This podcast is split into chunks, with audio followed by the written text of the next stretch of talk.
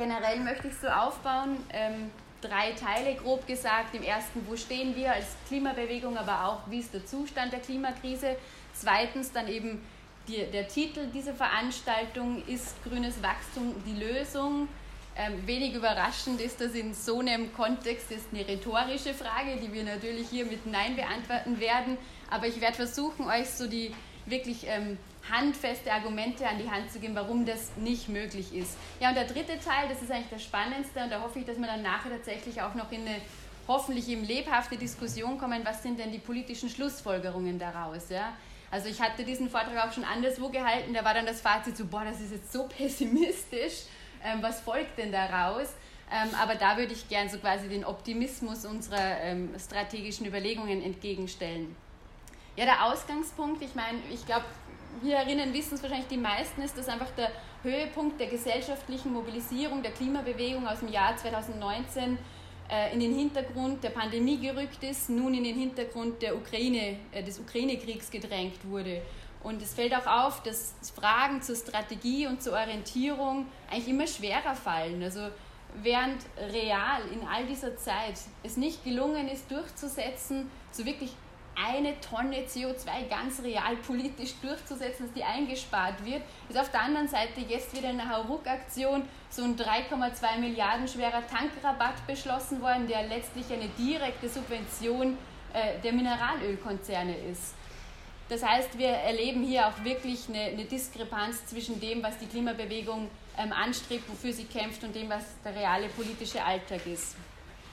Und gerade auch im Hintergrund ähm, oder, oder verdrängt durch diesen Krieg wurde Anfang oder Ende Februar wurde der zweite Teil des sechsten Sachstandsberichts des IPCC veröffentlicht. Das war vier Tage nach dem Krieg und dieser Bericht hat nicht die Aufmerksamkeit bekommen, die er bekommen hätte müssen, denn das Fazit der Forscherinnen, der Expertinnen, die also aus dem wissenschaftlichen Mainstream kommen, die ja jetzt auch keine radikalen Aktivistinnen sind, war tatsächlich, dass das die bisher düsterste Warnung äh, sei. Das heißt, der Zusammenbruch des Klimas beschleunigt sich rapide. Viele der Auswirkungen, die bisher vorhergesagt wurden, werden noch viel schwerwiegender eintreten und es besteht tatsächlich nur noch eine geringe Chance, die schlimmsten Verwüstungen zu vermeiden. Was das jetzt konkret heißt, das kann man herunterbrechen. Bereits heute leben 3,3 bis 3,6 Milliarden Menschen, also fast die Hälfte der Weltbevölkerung, in Gebieten, die vom Klimawandel hochgradig gefährdet sind. Und da redet man nicht davon, dass das Gebiete sind, die von der ein oder anderen Naturkatastrophe bedroht sind, sondern dass sich mittlerweile das wirklich auch verdichtet zu Risikokaskaden, wo diese äh, Naturgewalten und andere Probleme sich auch wirklich verdichten, immer komplexer und vielfältiger werden. Millionen von Menschen sind aufgrund des Klimawandels tatsächlich bereits heute bei der jetzigen Erwärmung von Wasserknappheit und Lebensmittelknappheit bedroht ein Massensterben von Arten, von Bäumen bis zu Korallen ist bereits im Gange und fast ein Zehntel des weltweiten Ackerlandes wird für die Landwirtschaft ungeeignet sein. Und das bereits heute, wo ja da ganz große Fragen offen sind. Antonio Guterres, ihr wisst, also eigentlich ein gemäßigter Diplomat, der Chefdiplomat der Vereinten Nationen, hat diesen Bericht ganz drastisch als einen Atlas des menschlichen Leides bezeichnet und als eine vernichtende Anklage gegen eine gescheiterte Klimapolitik. Ich glaube, das ist nicht zu verachten, wenn wir merken, dass in diesen gemäßigten bürgerlichen Institutionen bereits ähm, mit dieser Rhetorik durchaus hier auch Aufmerksamkeit geschürt wird. Aktuell ist es so, dass das Pariser Klimaabkommen mit den nationalen Klimaplänen verbunden ist. Das heißt, 191 Länder haben nationale Klimapläne verabschiedet, mit denen sie sich dazu bekennen, das Pariser Klimaziel einzuhalten. Ja? Diese Pläne, die sind nicht nur komplett unzureichend, sie werden in ihrer unzureichenden Zielsetzung auch bei weitem nicht erfüllt. Wenn wir die jetzt ganz konkret anschauen würden, wir haben, um das 1,5 Grad Ziel zu erreichen, noch 320 Gigatonnen an CO2-Äquivalenten äh, übrig, die ausgestoßen werden dürfen. Diese Klimapläne würden aber davon ausgehen, dass mal bis 2030 unser jetziger Ausstoß von knapp 40 Gigatonnen pro Jahr auf 55 Gigatonnen ansteigen und erst dann langsam absinken. Das heißt, es ist in keinem Verhältnis zu dem, was eigentlich noch ausgestoßen werden darf. Würde man jetzt dieses verbleibende Budget aufteilen, dann würde das eigentlich heißen, dass wir jetzt noch acht Jahre lang 40 Gigatonnen pro Jahr ausstoßen dürfen und danach im Jahr 2030 wäre absolut Schluss. Das heißt, es dürfte keine Maschine, kein Prozess, auch keine Kuh, die in irgendeiner Form ein klimaschädliches Gas ausstößt, mehr existieren. Das ist natürlich komplett illusorisch. Wenn wir jetzt auf die derzeitige Regierungspolitik aller Länder weltweit gehen und auf deren äh, reale gegebene Klimapolitik schauen, dann steuern wir auf eine Erwärmung von deutlich über 3 Grad in den kommenden Jahrzehnten zu. Wir reden von 3,3 bis 5,7 Grad, das ist natürlich eine enorme Spanne, aber was das real heißt, das bedeutet den kompletten Zusammenbruch der Voraussetzungen, unter denen unsere Zivilisation, aber auch ganz, ganz viele Arten ähm, leben können. Das zu vergegenwärtigen, zum Beispiel ein Drittel der Menschen, die würden in Gebieten leben, die gleichzusetzen sind mit Gebieten wie heute in der Sahara. Ja? Das heißt, da wären Lebensbedingungen wie heute in der Sahara und da wäre ein Drittel der äh, Menschheit wäre nach heutigen, quasi wo sie heute lokalisiert sind, würden sich dort befinden. Das würde also dramatische Migrationsbewegungen auch in Gang setzen. Es sind also jetzt ganz dramatische Prognosen, die der IPCC als doch konservative Institution hier von sich gegeben hat. Die Frage ist, sind sie so dramatisch für alle und sehen sie alle so? Und ich habe jetzt als, als Gegenperspektive mir den, äh, den, den World Oil Outlook der OPEC angesehen. Das heißt, die OPEC, das ist ja der größte Zusammenschluss der erdölfördernden Länder, die verfügen über drei Viertel der weltweiten Reserven. Drei Viertel aller Emissionen stammen auch tatsächlich aus dem fossilen Bereich. Das heißt, es ist ganz interessant, was die eigentlich dazu sagen. Und in diesem Outlook haben sie quasi eine Prognose für das Wirtschaftswachstum, für die Weltwirtschaft bis 2045 abgegeben.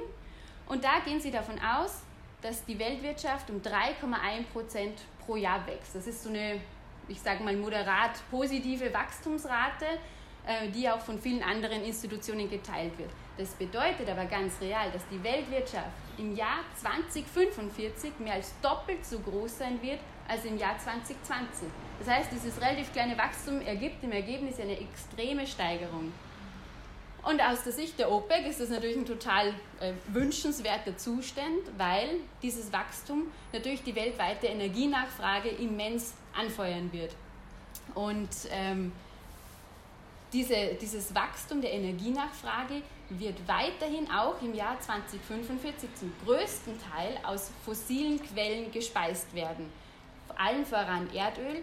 Das heißt, wir werden in Summe zwar einen ganz leichten Rückgang prozentual haben. Ich glaube, die Prognosen gehen davon aus, dass im Jahr 2045 Erdöl nur noch ungefähr 28 Prozent statt heute 30 Prozent an der, äh, am Energiemix ausmachen wird weltweit.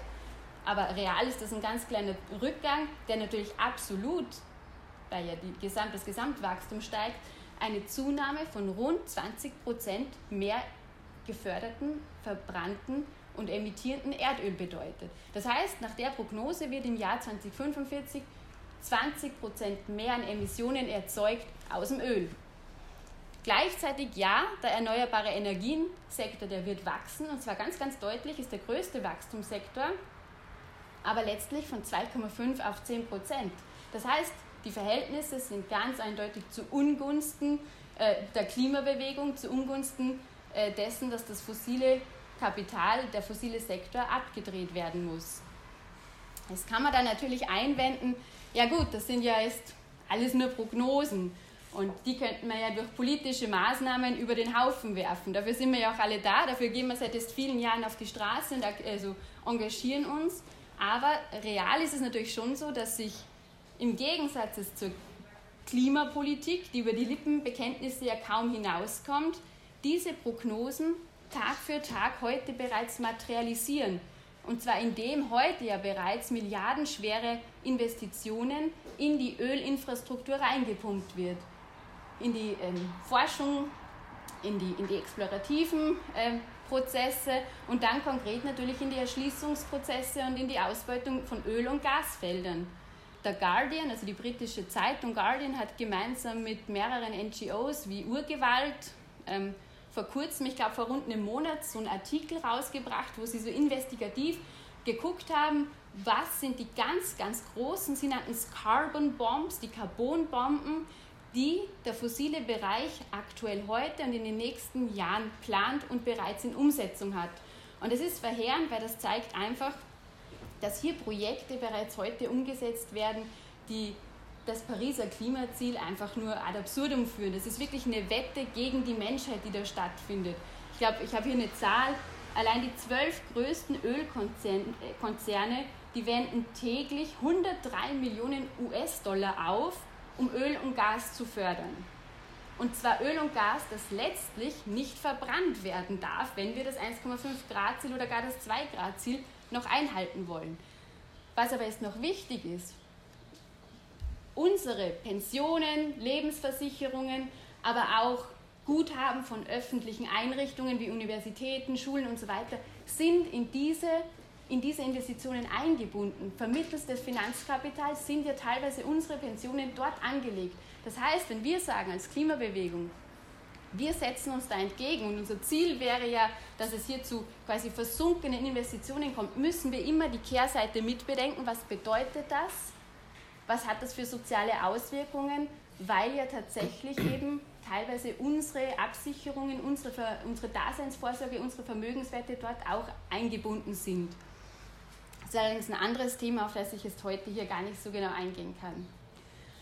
Ja, diese OPEC-Prognosen, die entsprechen dem Mainstream. Sie setzen eben auf den grünen Kapitalismus. Und das Konzept des grünen Wachstums, das hat sich als dominante politische Antwort auf den Klimawandel und den ökologischen Zusammenbruch durchgesetzt. Grünes Wachstum heißt vereinfacht, dass einfach fortgesetztes wirtschaftliches Wachstum mit der Ökologie unseres Planeten vereinbar ist und das wird erzielt, indem technologischer Wandel, der Ersatz von Materialien, Energiequellen, eine erhöhte Energieeffizienz es möglich machen, dass die Wirtschaft gemessen am globalen Bruttoinlandsprodukt wächst und gleichzeitig sich vollständig vom Ressourcenverbrauch, aber eben auch von den Kohlenstoffemissionen abkoppelt.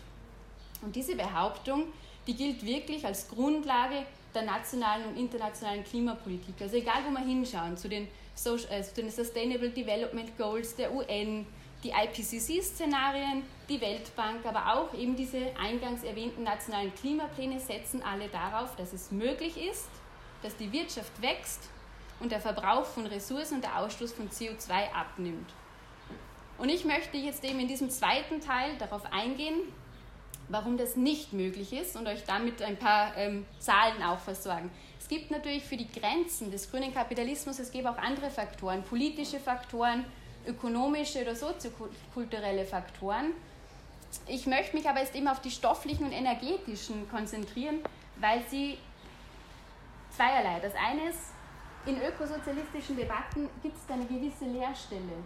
Das Entscheidende ist aber, dass selbst wenn die politischen und ökonomischen Faktoren, die dieses grüne Wachstum für unmöglich machen, überwunden werden und überwunden werden können, was ja letztlich auch das Ziel einer revolutionären Perspektive ist, dann bleiben auch in einer postkapitalistischen Gesellschaft diese stofflichen und energetischen Einschränkungen von Wirtschaftswachstum ja bestehen. Und wir müssten ja uns überlegen, wie wir mit diesen energetischen und Ressourcenbeschränkungen umgehen und wie, wie es uns gelingen kann, weltweit eine Gesellschaft zu ermöglichen, die ein gutes Leben führt, aber gleichzeitig eben Rechnung trägt, dass unser Planet begrenzte Ressourcen hat. Ich gehe jetzt, oder ich beginne mit der ersten Frage, ob es möglich ist, den Materialverbrauch als übergeordnete Frage auch von CO2-Emissionen absolut vom Wachstum zu entkoppeln.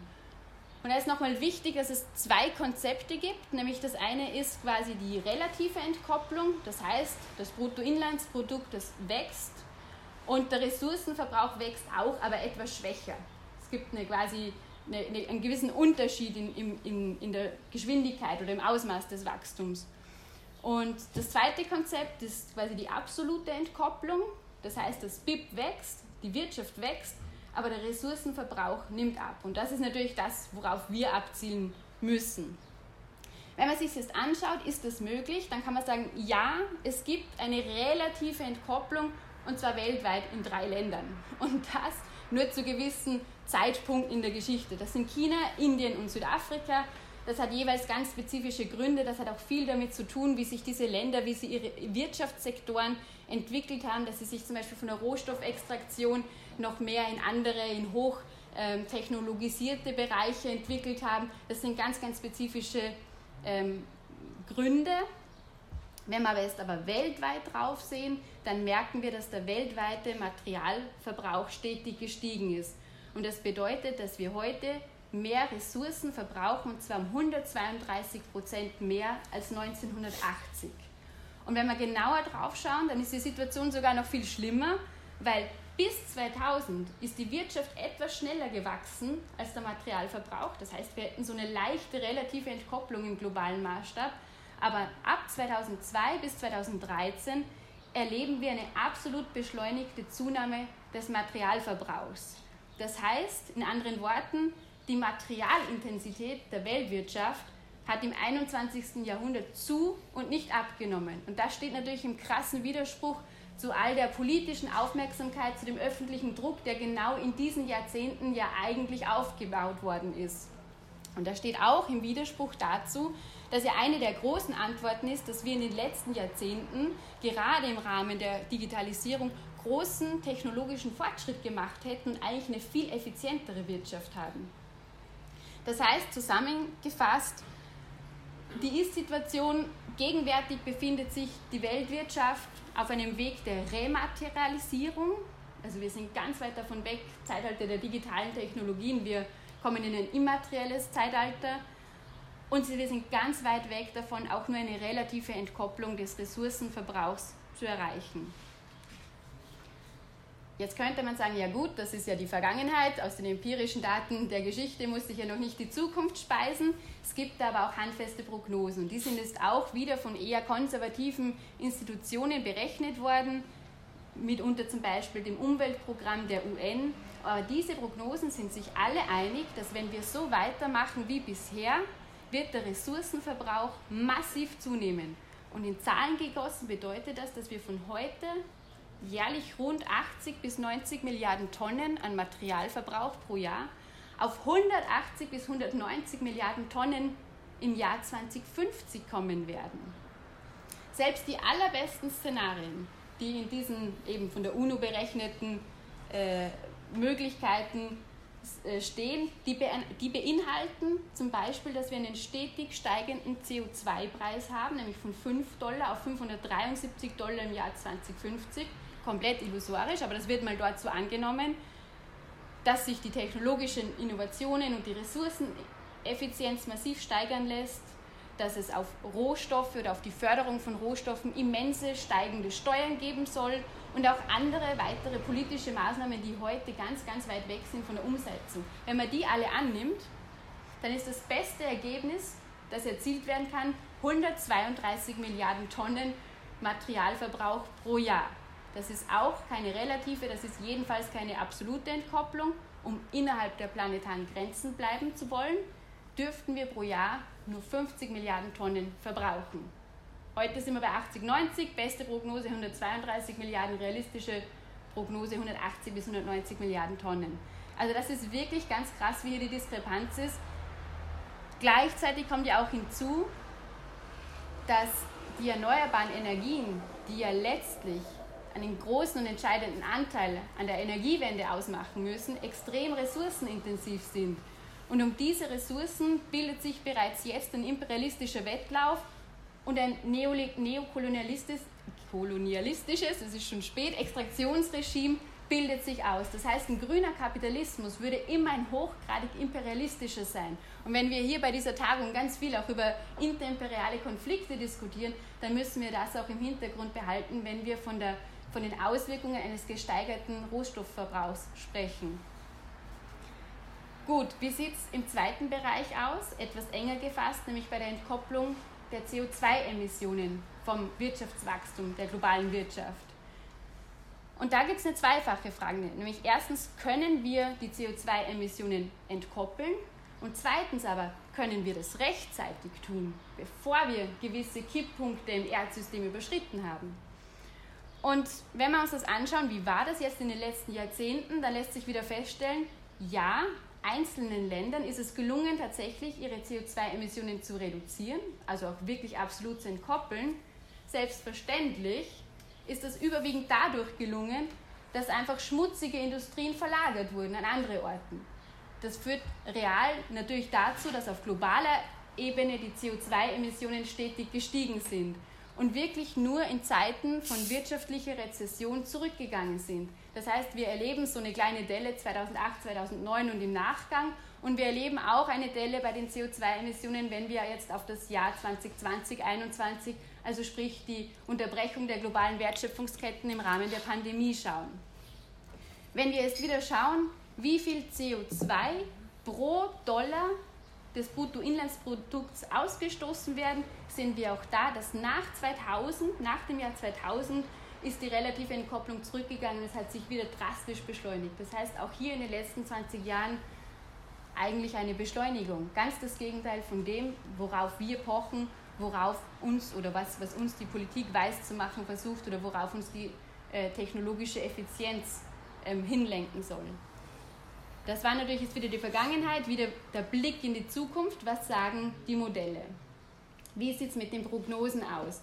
Und da haben wir ein ganz großes Problem, weil die belastbarsten Prognosen des IPCCs, die beinhalten fast alle negative Emissionstechnologien.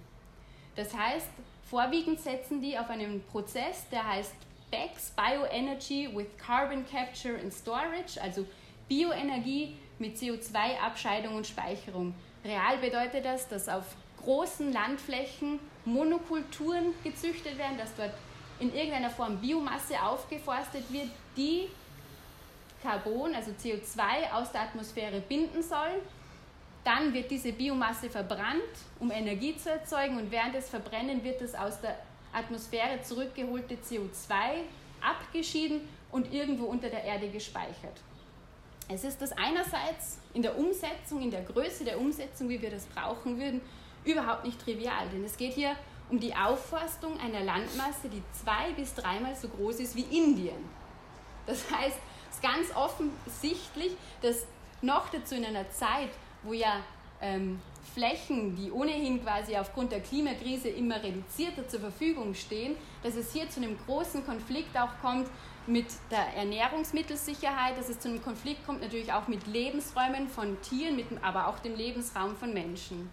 Und andererseits ist BECS, also diese negativen Emissionstechnologien, es gibt auch noch andere, aber das ist die, auf die sich der IPCC am meisten bezieht, unter den Klimawissenschaftlerinnen extrem umstritten. Und selbst die Erfinder, die dieses Konzept rund ums Jahr 2000 aufgebracht haben, sprechen davon, dass der IPCC diese Technologie missbrauche, indem er es eben bereits in die regulären Szenarien, in ihre regulären Prognosen integriert. Denn diese Szenar also diese, diese Technologien, die sollen wirklich so etwas wie eine absolute Fallback-Option sein und nicht bereits jetzt so quasi irgendwie den Druck aus den konventionellen Emissionsminderungspfaden nehmen. Sie sind zudem höchst spekulativ, man weiß gar nicht, ob es möglich ist, man weiß nicht, inwiefern diese CO2-Gase nicht wieder entweichen können und so weiter. Wenn das scheitert, diese Technologien wirklich im großen Maßstab umzusetzen, dann sind wir unumkehrbar auf einem Pfad in die Hölle eines heißen Planetens. Jetzt ist es aber eben so, dass die IPCC-Modelle fast alle diese negativen Emissionstechnologien bereits integrieren. Es wird immer davon ausgegangen, wir emittieren jetzt, wir emittieren jetzt auch noch zu viel, es gibt so einen leichten Overshoot, aber wir holen dann in der zweiten Hälfte des Jahrhunderts, ähm, holen wir wieder die Emissionen, die wir jetzt zu viel ausgeschieden haben, wieder zurück, eben über diese negativen Emissionstechnologien. Und nur sechs von 116 Modellen des IPCCs kommen ohne negative Emissionstechnologien aus, für den 2-Grad-Pfad. Für den 1,5 Grad Pfad gibt es überhaupt kein Modell, das ohne negative Emissionstechnologien auskommt. Wenn wir jetzt also auf die Szenarien schauen, die ohne diesen Technologien auskommen, weil wir sagen, das ist einfach hochgradig fraglich, das ist nicht umsetzbar, dann gibt es da eben ganz wenige und selbst in den optimistischen Varianten wird deutlich, dass es nicht möglich ist, unter dem Druck von einem anhaltenden Wirtschaftswachstum die Emissionen so weit runterzubringen, dass wir unter dem, also dass wir das 1,5 Grad Ziel erreichen und auch nicht das 2 Grad Ziel. Jetzt könnte man das natürlich andersherum aufzäumen und das ist recht interessant. Das heißt, wenn wir davon ausgehen, klassisches Wirtschaftswachstum 2%, eher konservativ geschätzt, ja, dann müssten wir die Emissionen jedes Jahr um 10% reduzieren. Ist das realistisch? Ist es nicht, denn bevor es, nicht diese, bevor es diese negativen Emissionstechnologien gab, wurde als absolut optimistische Möglichkeit angesehen, dass es gelingen kann, 3,3 Prozent an Emissionen Jahr für Jahr global einzusparen. Wir bräuchten aber 10 Prozent. Das heißt, das ist eine ganz, ganz riesige Diskrepanz. Was hinzukommt, ist, dass es hier ja um globale Durchschnitte handelt. Das heißt, in reichen Ländern wie unseren, in Deutschland, Österreich, der Schweiz, müssten wir ganz andere Raten erreichen, nämlich 16 Prozent jährliche Einsparungen an CO2. Wir müssten also achtmal schneller als jede bisher erbrachte historische Einsparungsrate CO2 einsparen.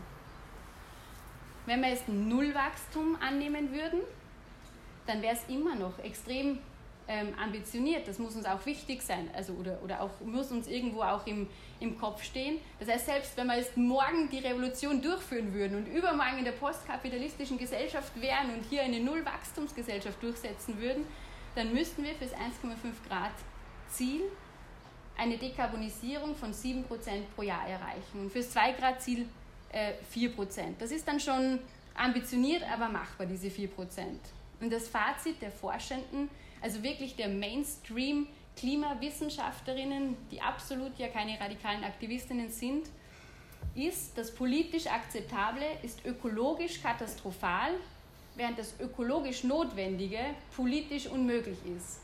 Das heißt, die kommen selbst mittlerweile zu der Erkenntnis, dass sich das alles nicht ausgehen kann unter den Prämissen, mit denen sie ihre Modelle füttern müssen, um das kapitalistische System quasi in Gang zu halten.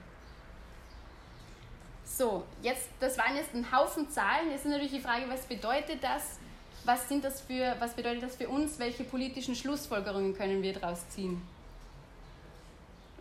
Ich glaube, vorweg ist entscheidend, wenn wir, wenn vom grünen Wachstum die Rede ist, dann ist das immer nur die, die Rampenlichtseite vom generellen Wachstum, das sich generell vollzieht und dann gibt es einen Bereich, der mehr oder weniger unter Greenwashing-Maßnahmen als grünes Wachstum verkauft werden kann.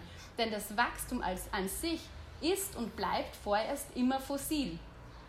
Die OPEC hat das auch in ihren Analysen nochmal in ein Beispiel gegossen. Die Weltautoflotte soll bis zum Jahr 2045 um 1,1 Milliarden Autos wachsen. Davon auch ein großer Wachstumsbereich, 500 Milliarden Autos mit Elektroantrieb. Ich lasse mal außen vor, ob man das überhaupt als eine Lösung ansehen kann. Ich denke nicht, aber da gibt es verschiedenste Debatten. das heißt, der größte Anteil des äh, Wachstums in, in der Automobilindustrie ist immer noch der klassische Verbrennermotor, auch wenn es parallel eben großen Wachstumsbereich an Elektromotoren geben sollte. Das grüne Wachstum gerät also ganz klar in Konflikt mit den planetaren Grenzen und ist jedenfalls keine Antwort auf die Klimakrise. Da aber der Kapitalismus schlichtweg ja nicht ohne Wachstum funktioniert, das ist in diesem Raum ja etwas, worauf, man, worauf ich setzen kann, dass Sie das wisst, ist eigentlich jegliche systemimmanente Bewältigung der Klimakrise unmöglich. Und das ist jetzt eben nicht eine Frage der Ideologie, eine Frage der Werte, ob wir uns jetzt als Linke oder als radikale Aktivistinnen einschätzen, sondern es ist einfach eine schlichte naturwissenschaftliche Unmöglichkeit. Es geht sich nicht aus. Und zu diesem Urteil kommen eben jetzt zunehmend auch immer mehr Wissenschaftlerinnen und Expertinnen aus dem Mainstream, weil sich das aus der unmittelbaren Evidenz ihrer Analysen, ihrer Protokolle so darstellt. Und ich denke, eine ganz entscheidende Schlussfolgerung ist, dass wir überlegen müssen, inwiefern es uns gelingen kann, mit diesen äh, Wissenschaftlern, mit diesen Forscherinnen, mit diesen Menschen, die ja auch wirklich in der Mitte der Gesellschaft politisch ähm, angesiedelt sind, in Austausch kommen und inwiefern es möglich ist, hier quasi einen gesellschaftlichen Raum für diese Debatte zu entwickeln. Gleichzeitig, das zeigt sich ja auch ganz aktuell, es gibt ja einen ganz, ganz großen Teil der Klimabewegung, die in den letzten Jahren immer auf Marktmechanismen gesetzt haben, Stichwort CO2-Steuer, ja? die immer gesagt haben, wir können das CO2 reduzieren, indem wir einfach immer einen Preis geben und dieser Preis steigt. Was haben wir jetzt? Wir erleben, Energie wird teurer. Was haben wir auch jetzt? Wir erleben, dass die Politikerinnen weltweit ganz aufgebracht sind, weil Energie darf nicht teurer werden, ihr Elektorat wird dann ganz äh, wird prekär, wird ähm, quasi mit ihnen unzufrieden und wer weiß, was ihnen dann droht. Also was tun sie? Sie schmeißen die Weltölreserven auf, auf die Märkte, Sie erschließen neue Gas- und Ölfelder, sie erschließen neue Lieferverträge mit dubiosen äh, Regimes, sie erschließen neue Infrastruktur, Stichwort LNG und Fracking-Gas, und sie, äh, sie äh, verabschieden eben neue Subventionen. Das heißt, eine große Strategie oder äh, also ein großer Bereich, auf den ähm, Teile der Klimabewegung gesetzt haben, erweist sich jetzt schon als nicht machbar. Ja, es zeigt sich, wie schwierig das ist, welche Probleme sich daraus ergeben. Und das führt natürlich dazu, dass die Orientierungslosigkeit zunimmt, dass aber vielleicht auch jetzt gerade ein Moment der Öffnung ist, um mit radikaleren Perspektiven, mit ökosozialistischen Perspektiven hier Antworten vorzuschlagen. Weil jetzt aber eben, ich habe schon angedeutet, die Zeitfrage auch für uns extrem zugespitzt ist und wie ich es gesagt habe, morgen die ökosozialistische Revolution sein müsste und wir übermorgen eben in der postkapitalistischen Gesellschaft sein müssten. Ich weiß, hochgradig unwahrscheinlich, aber wir müssen dieses Ziel benennen. Also wir müssen auch tatsächlich immer wieder sagen, darunter geht es eigentlich nicht. Auch jede grüne Reformpolitik, auch jede revolutionäre Reformpolitik darf sich da letztlich nicht so in die eigene Tasche lügen, sondern muss sagen, eigentlich, wenn wir die, die naturwissenschaftlichen Befunde ernst nehmen, müssten wir morgen aussteigen anfangen. Wir müssten diese Entkoppelung der CO2-Emissionen und des Materialverbrauchs morgen angehen und zwar in einem Ausmaß, wie es mit jeglicher Wachstumsperspektive nicht vereinbar wäre. Das heißt aber eben auch, eine ökosozialistische Gesellschaft stünde vor diesen Herausforderungen die Konversion einzelner Sektoren der Automobilindustrie oder auch der Rückbau, sagen wir mal, des militärischen Bereichs alleine, das würde nicht reichen. Wir müssten eigentlich so ehrlich sein und auch wirklich kommunizieren, dass das auch für die Gesellschaften, gerade in unseren Ländern, die so weit ähm, entwickelt sind, aber auch natürlich einen extrem hohen Verbrauch aufweisen, dass es da ganz grundlegende Veränderungen geben müssen. Wir müssten diese Veränderungen natürlich im, im Wissen der Klassenperspektive formulieren und selbstverständlich in einer globalen Perspektive. Die Degrowth-Bewegung oder die Postwachstumsbewegung ist hier um einiges weiter. Die ökosozialistische Strömung wiederum in der Klimabewegung kann hier natürlich gerade auf der Frage der, der, der Klassenperspektive und der globalen Perspektive wiederum gute Punkte setzen. Und ich glaube, da wäre eine strategische Achse, tatsächlich darüber nachzudenken, und das passiert ja auch bereits, dass diese Bewegungen zusammenkommen müssen und dass sich diese beiden Bewegungen auch wirklich ergänzen äh, und gemeinsam stärker werden müssen. Das Ganze geht natürlich nur, indem wir real als Achse die, den Ausstieg aus der fossilen Energie dringend anvisieren. Das heißt, nur mit einer massiven Energiereduktion wird das möglich sein. Die Mainstream-Modelle sagen so, dass wir 50 Prozent an Energieverbrauch einsparen müssten bis 2050 auch da wird wieder argumentiert, Effizienzsteigerungen, technologische Weiterentwicklungen, das sind jetzt 30 Jahre bis 2050. Wenn wir die letzten 30 Jahre anschauen, dann hat sich in Deutschland der Energieverbrauch um nichts verändert, der ist quasi immer gleich geblieben, obwohl wir eben ganz, ganz viele Effizienzsteigerungen eigentlich hatten und wirklich viele Technologien erlebt haben. Das heißt, ähm, das alleine führt uns nicht zum, zum Ziel, sondern wir brauchen, wir müssen wirklich auch darüber nachdenken, wo in der Gesellschaft kann und darf Energie eingesetzt werden? Wo ist es nötig? Wie viel darf die kosten? Äh, Stichwort auch progressive Energiesteuern. Das heißt, dass ein gewisses Kontingent an Energie steht jedem Haushalt zur Verfügung. Darüber hinaus steigt dann der Preis für Energie massiv an.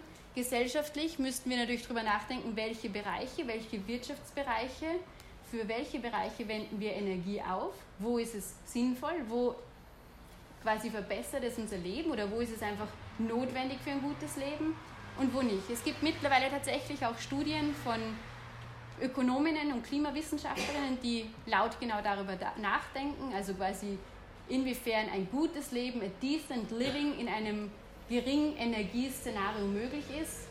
Und ähm, sie kommen da zur Schlussfolgerung, dass das tatsächlich global ver, also verallgemeinerbar möglich ist, aber mit deutlichen Veränderungen gerade in unseren Gesellschaften. Und das müssen wir uns natürlich vor Augen führen, wenn wir, ich sag mal, weiß ich nicht, jetzt auf das bayerische Industriearbeiterproletariat in den äh, Automobilindustrien blicken, dass wir denen nicht vermitteln können, dass der Umstieg möglich ist, indem wir einfach hier die, die Antriebsstränge verändern, indem ihre Arbeitsplätze absolut gleich bleiben und ihr Lebensstil auch gleich, gleich bleibt, sondern wir müssen so ehrlich sein, dass es hier tatsächlich zu maßgeblichen ähm, Einschnitten kommen wird.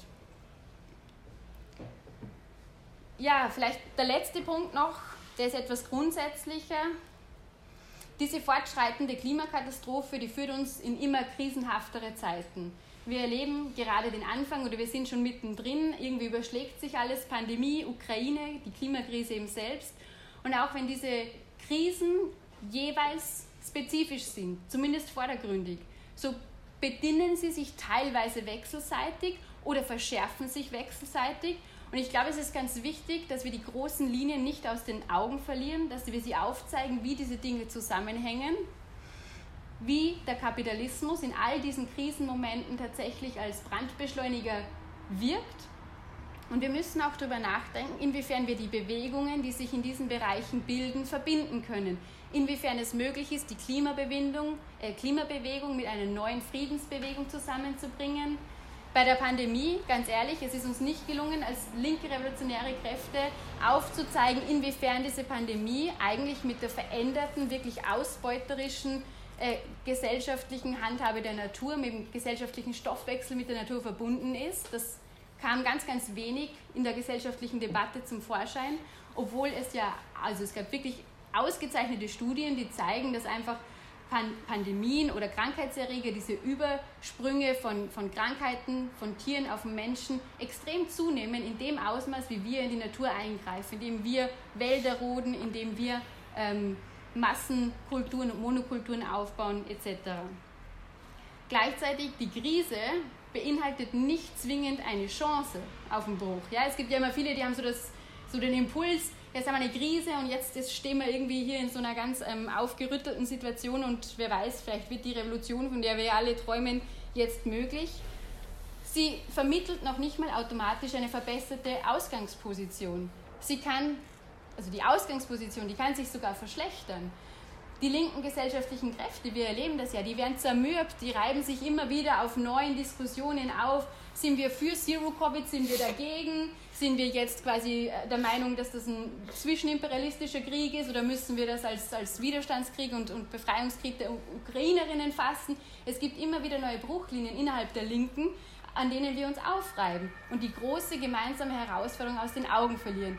Gleichzeitig in all diesen Krisen, das erleben wir auch, diskreditieren sich die klassischen Kräfte der Arbeiterinnenbewegung, beispielsweise die Gewerkschaften, maßgeblich. Also gerade in der Pandemie war es ja nicht mal möglich, dass sie irgendwie so die einfachsten Maßnahmen zum Gesundheitsschutz ähm, der Beschäftigten durchgesetzt haben. Sie haben sich immer wieder quasi als Kooperationspartner des großen Kapitals angeboten. Dennoch, das ist jetzt etwas pessimistisch, so will ich es auch vielleicht nicht enden, müssen wir natürlich diese Krisen immer auch als eine Möglichkeit auf Polarisierung wahrnehmen, in der historische Brüche entstehen können. Und jetzt wir als radikale Aktivistinnen, als Ökosozialistinnen, Postwachstumsaktivistinnen oder wie wir uns halt bezeichnen, haben tatsächlich die Verantwortung, in solchen Krisen als emanzipatorisches Projekt sichtbar zu werden, das eben eine Alternative anbieten kann. Und umso deutlicher wird natürlich, dass die Zeit für revolutionäre Politik nicht vorbei ist, sondern dass sie dringender ist denn je. Und zugleich, das ist, glaube ich, jetzt wirklich die ganz große Herausforderung, steht eine solche revolutionäre Perspektive im massiven Widerspruch zum subjektiven Faktor, also sprich zum Bewusstsein der Menschen. Gerade jetzt, wenn wir erleben, dass wir von Inflation, von der Steigerung, Preissteigerung im Energiebereich äh, betroffen sind, merken wir, dass eigentlich der Diskursraum für Debatten über die Klimakrise wieder sich verengt.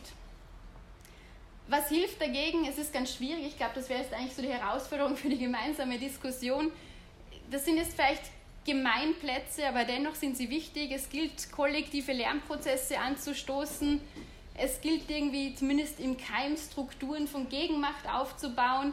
Und letztlich, glaube ich, ist es ganz, ganz wichtig, auf der Frage der Klimakrise sich immer wieder auch zu vor Augen halten, das ist ja kein binärer Prozess. Es ist nicht so, wenn wir das 2-Grad-Ziel versäumt haben, dann ist es vorbei, dann ist es gelaufen, dann müssen wir uns nicht mehr darum kümmern. Es macht selbstverständlich einen großen Unterschied, ob wir bei 2 Grad rauskommen, bei 2,5, bei 3 oder gar bei 5 Grad.